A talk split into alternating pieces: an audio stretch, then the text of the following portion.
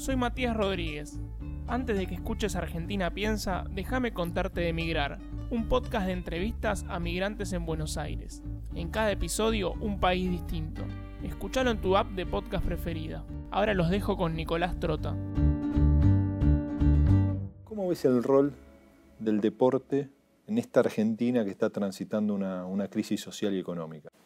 Los clubes de fútbol tienen una función social muy importante. A mí me toca, porque es mi inquietud, trabajar en algunos barrios muy vulnerables. Trabajo en la Carcova con el Padre Pepe, trabajo en la 31, con River, con el River Solidario, con la Fundación, con todo. ¿Y qué es lo que vi y aprendí? Que cuando vos haces un club adentro de estos barrios, los chicos vienen a hacer deporte, distintos deportes. Por supuesto, mayoría fútbol, otros hacen y básquet, lo que fuera. Y desde el deporte los van llevando hacia la educación.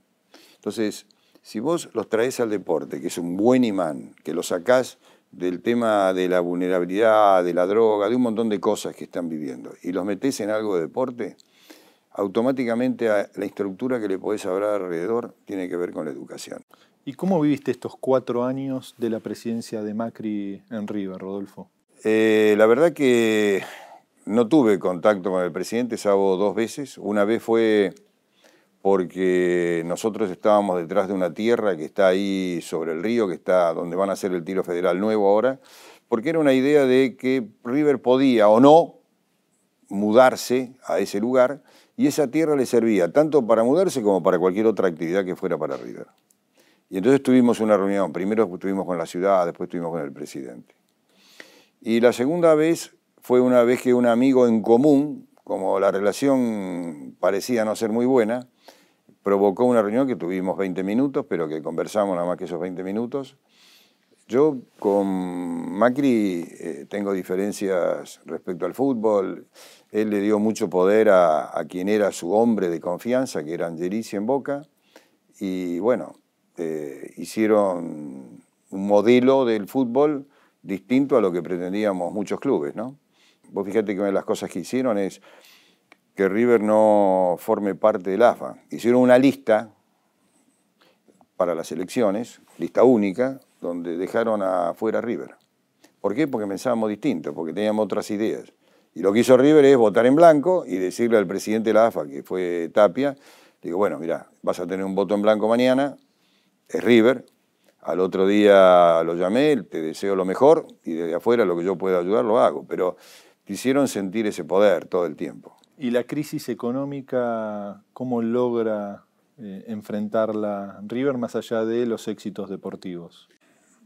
Yo digo que la crisis económica, llevándolo al ciudadano, el ciudadano, viste, vos le podés hacer obras alrededor, de infraestructura, además, pero el problema lo tiene de la puerta de la casa para adentro. Que no come, que no alcanza, que no se puede formar, que no se puede educar o tenés una industria que de la puerta para adentro no tiene trabajo, los obreros no tienen posibilidad de, trabajar porque no hay que, producir, o los comercios que de la puerta para adentro saben que no están vendiendo. Esto lo vivimos todos. En el fútbol, de la puerta para adentro, tenés una devaluación que pasó de 18 pesos del dólar a 60 y pico, y entonces vos tenés contratos, tenés una serie de compromisos tenés una inflación que te afecta brutalmente porque afecta al socio de River, porque vos tenés que dar prestaciones, tenés sueldos, tenés un montón de cosas, gastos, ¿eh? y eso le afecta al socio de River, porque afecta al bolsillo de, quien de alguna manera está queriendo hacer deporte, hay que hacer toda su vida.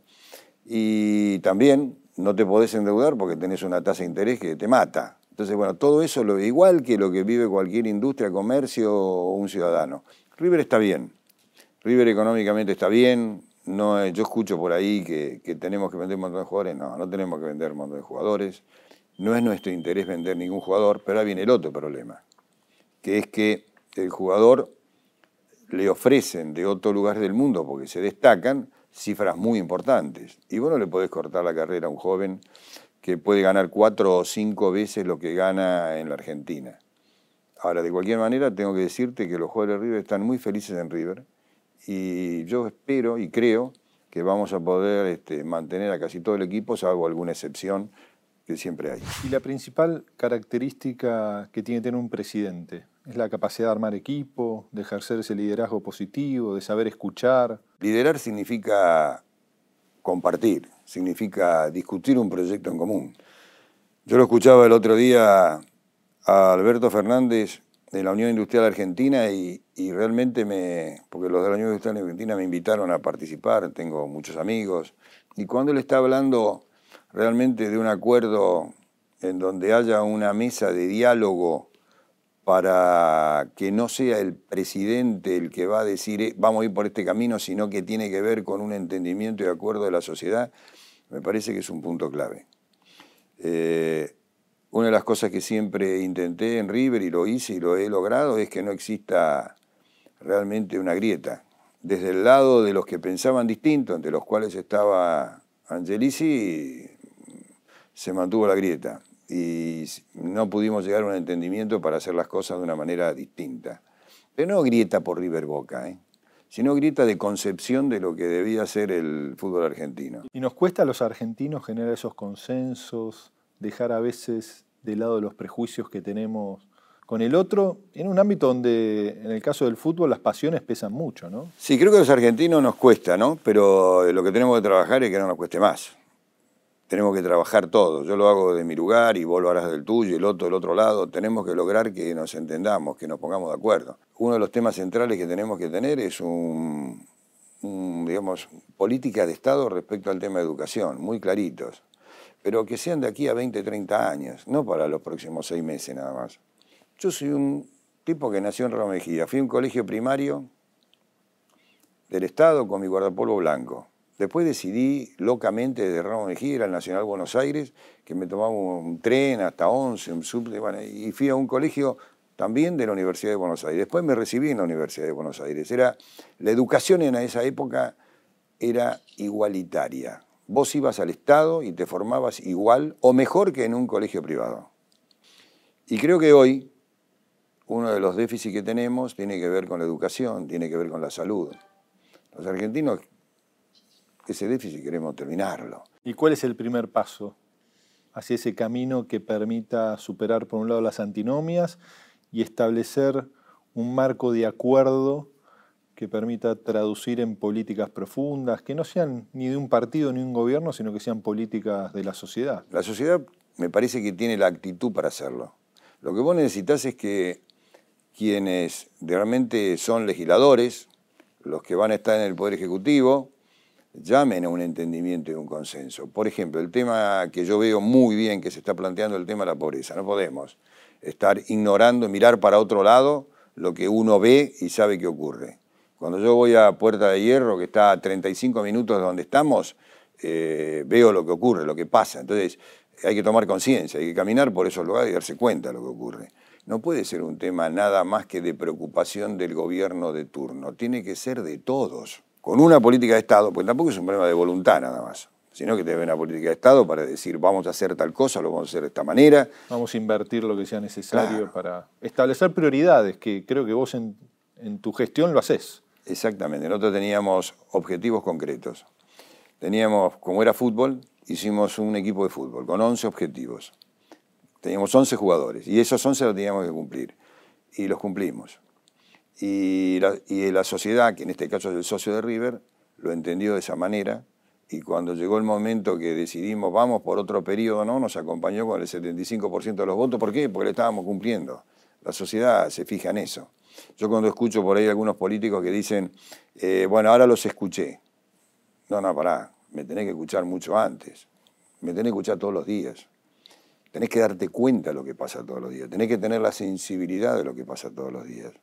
Y lo que yo le pido a los políticos que les toca gobernar es que de vez en cuando se bajen del auto en el cual están, de vez en cuando se bajen del helicóptero en el cual están y vayan hasta donde está la gente para darse cuenta de lo que está pasando. ¿Por qué? Porque lo que le pasa, como me puede pasar a mí, y me cuido mucho de que me pase eso, es que vos te rodees de cortesanos, personas que están al lado tuyo para decirte, vamos bien, estamos fenómenos, porque de esa manera siguen estando dentro de la corte. Entonces, ¿qué es lo que hacen algunos cuando gobiernan? Y los tipos que son brillantes, que vienen y te dicen, no, pero esto está mal, ¿eh? Y por este lado hay que hacer tal cosa, Y por ahí a un tipo que no tenga la amplitud dice, no, este no lo quiero. Llamemos al cortesano que siempre me dice que va muy bien. Y Rodolfo, ¿cómo ves la etapa que se inaugura con la presidencia de Alberto Fernández en esta Argentina en crisis social y económica? Con gran esperanza y con gran fe en poder cambiar esta realidad que le toca a este gobierno y que estamos viviendo todos los argentinos. Alberto lo conozco hace 30 años. Él era superintendente de seguros y yo era presidente de la Asociación Argentina de Compañías de Seguros. Lo vi en distintos momentos de la vida, lo vi cuando era jefe de gabinete nacional de, de Néstor Kirchner. Me parece una persona inteligente, muy humana, simple y con mucho carácter. Eh, lo viví, yo tengo anécdotas con él de su carácter y de su personalidad.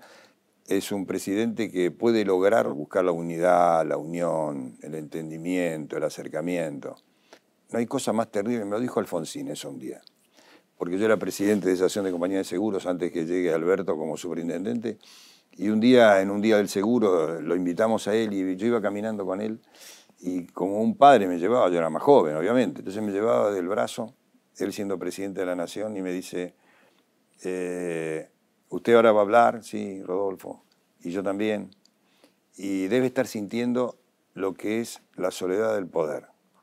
Entonces lo miro, ¿no? Y le digo, sí, sí, me dice, porque el que es presidente de una asociación, de un club, obviamente el presidente de la Nación, es el que el último que decide algo. Porque a vos te pueden venir los ministros, los asesores, los, directivos, y te dicen, lo mejor es esto, y el otro te dice, lo mejor es aquello. Cuando le llega la noche o la tarde, y vos decís, ¿y ahora qué hago? Porque esta medida puede afectar a A, a B, a C o a D. La soledad del poder es muy brava, es muy difícil. Así que quienes acompañen a Alberto tienen que tratar de hacerle sentir, primero, que no sean cortesanos y le digan lo que le tienen que decir, y segundo, que que lo acompañen en la soledad de lo que implica ser el último que decide algo. Y Rodolfo, aquellos que impulsan las sociedades anónimas, ¿quieren mercantilizar la pasión del fútbol? Es una visión a la cual yo no la comparto, para nada, y no la comparte River, no es que no la comparte el presidente, no la comparte River. River aprobó en una asamblea por unanimidad y aclamación que somos defensores de la sociedad civil, es el espíritu de lo que es el Club River Plate. Y ¿Qué creo? Creo que tiene una visión donde privilegian a que rápidamente River o Boca o Independiente o Racing o Banfield sean el Real Madrid. O más que el Real Madrid, no es el mejor ejemplo. El Manchester United o el Inter de Milán. ¿Por qué digo el Real Madrid? No, porque es una sociedad civil también.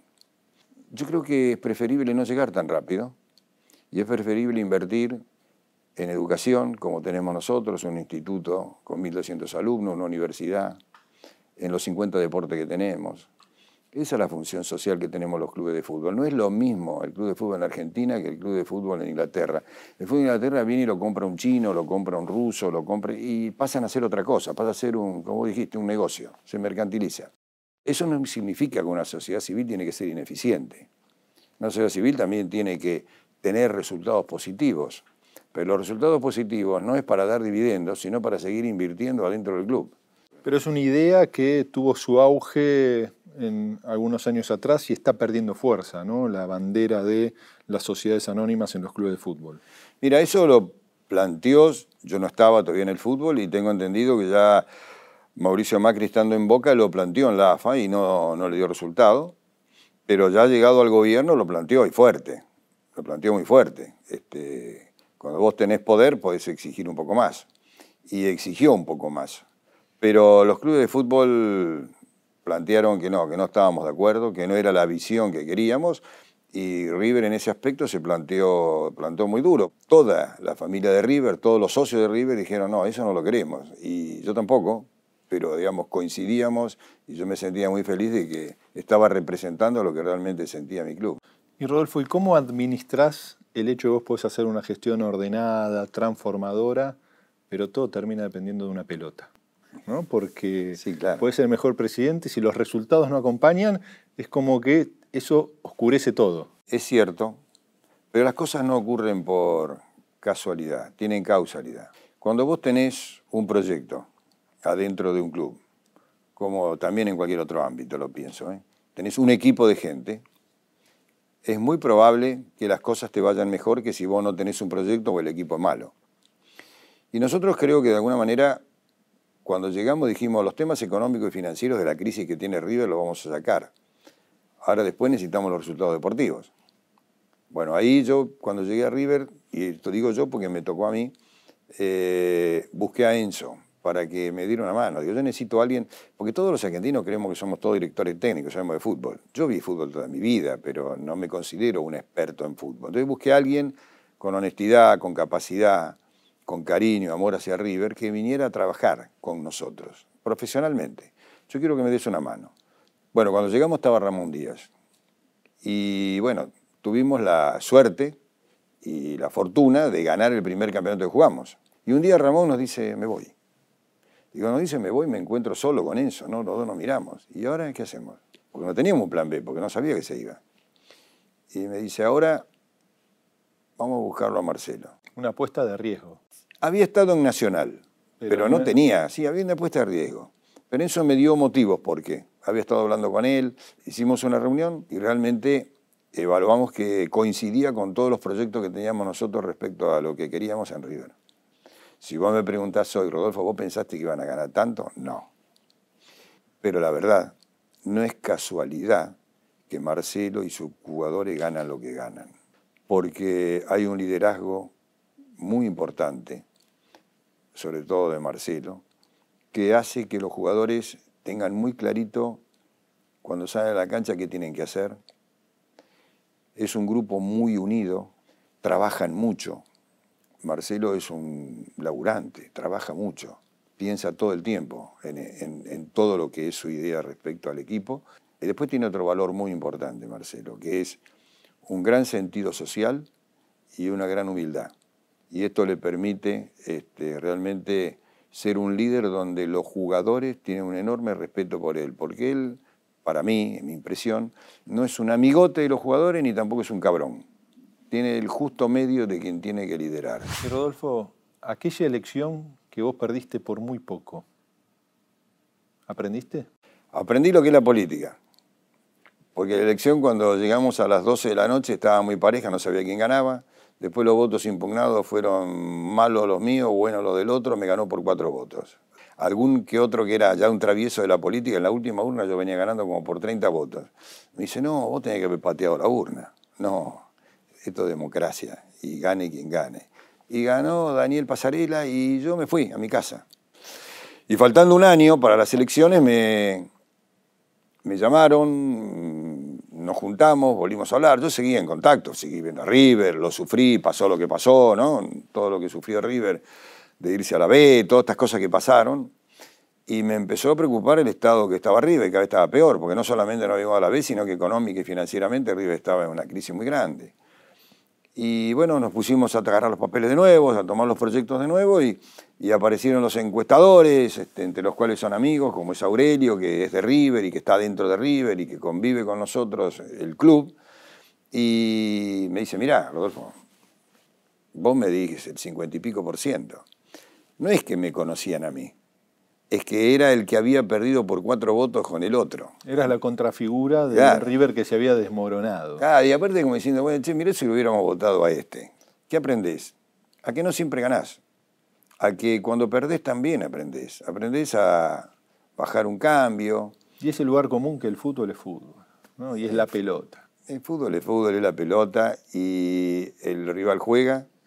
Vos podés cometer un error, y no pasa nada, podés cometer un error y termina en un gol, pero termina en un gol porque el otro es eficiente. Y Rodolfo, del dirigente deportivo, ¿te ves como dirigente político? Yo creo que todos hacemos política nacional todo el tiempo, no política partidaria. Pero cuando yo me expreso como me estoy expresando, estoy haciendo política nacional pero tengo vocación para hacerlo. Yo creo que cuando termine River en dos años y por qué no en estos próximos dos años con algún ensayo de algunas cosas, quiero comprometerme. Lo hice en River porque me gusta comprometerme con la sociedad y hacer cosas. Y yo creo que todo aquel que tiene un compromiso lo tiene que hacer. Que sienta que tiene ganas de comprometerse, hay que comprometerse. Es la única manera de cambiar una sociedad de fomento, un club de fútbol, un país, lo que fuera Juan Carr es una persona que, al cual quiero mucho y el cual trabajamos mucho en conjunto con él, que tiene una vocación para estar siempre presto a cualquier problema social o a cualquier catástrofe o a lo que fuera. En el lugar correcto siempre, Juan. Siempre.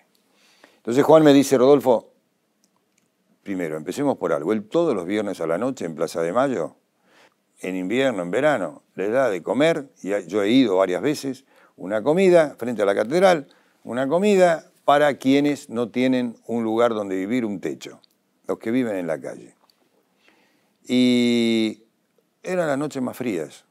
Y Juan me dice, Rodolfo, ¿qué te parece si abrimos River para que tengan realmente una noche distinta a la que están viviendo? Dale, vamos, hagámoslo. Y después tengo que escuchar, o tuvimos que escuchar, a algún político que pensó que nosotros estábamos haciendo política a favor del kirchnerismo porque hacíamos eso. Un disparate. Es decir, muchachos, piensen en que las cosas se hacen por vocación y por amor, no sean egoístas, no piensen nada más porque por una elección, piensen en la sociedad. Si piensan realmente que Juan, que River, vamos a hacer eso en función de su objetivo, el día que lo tengamos que hacer te lo digo de frente, te digo, mira, voy a hacer política, voy a hacer tal cosa, voy a hacer tal otra, pero en esto es poner al servicio River. Por eso, si me está viendo Alberto, le digo, Alberto, contá con River. Contá con River porque River te va a dar todo el apoyo que vos necesites para lo que vos puedas querer para que la sociedad esté mejor. Eh, no es que no se lo ofrecimos a Mauricio, también se lo ofrecimos de alguna manera porque River no era porque él fuera de Boca, no, quería, no te iba a dar, no. Pero como tantas otras cosas no escuchó. ¿Y cómo es, Rodolfo, esa Argentina que, que vos soñás? Yo cuando era chico, que iban a Nacional a Buenos Aires, yo fui mucho con Carlos Mujica a la 31, mucho y aprendí la generosidad, la actitud de, lo importante que era el prójimo y lo que estaba viviendo y lo que le pasaba. Y por eso creo que lo que nosotros tenemos que lograr todos es dejar los ejos de un lado, ponernos al servicio de algo. Es un país que perfectamente puede salir adelante. Es durísimo lo que le toca al gobierno de Alberto, ¿eh? durísimo. No tiene una situación cómoda para empezar. No soñemos que al otro día se soluciona todo, pero empecemos a caminar en una solución. ¿no? Empecemos a lograr que la gente tenga trabajo, empecemos a lograr a que la gente se pueda formar, educar. Y yo mucho con la educación porque en el corto plazo por ahí no lo ves, pero en el largo plazo es lo que moldea la sociedad del futuro. Yo pertenezco a una generación y con una deuda, porque es una generación donde nos pudimos formar porque el Estado nos formó. Pero también me tocó vivir una época donde hubo una gran decadencia en un montón de cosas. Y yo digo, pará, viejo, eh, estamos formados, pero acá hay algo que no funcionó. Pero también creo que es un problema del capitalismo actualmente. No puede ser que una pequeña parte de la sociedad tenga dueño del 90% de la torta y el 10% de la torta lo tiene el 90% de la gente. Entonces, si no nos damos cuenta que, que, la teoría del derrame no existe, si no nos damos cuenta que tenemos que forzar para que haya esa igualdad, cada vez las diferencias van a ser más grandes.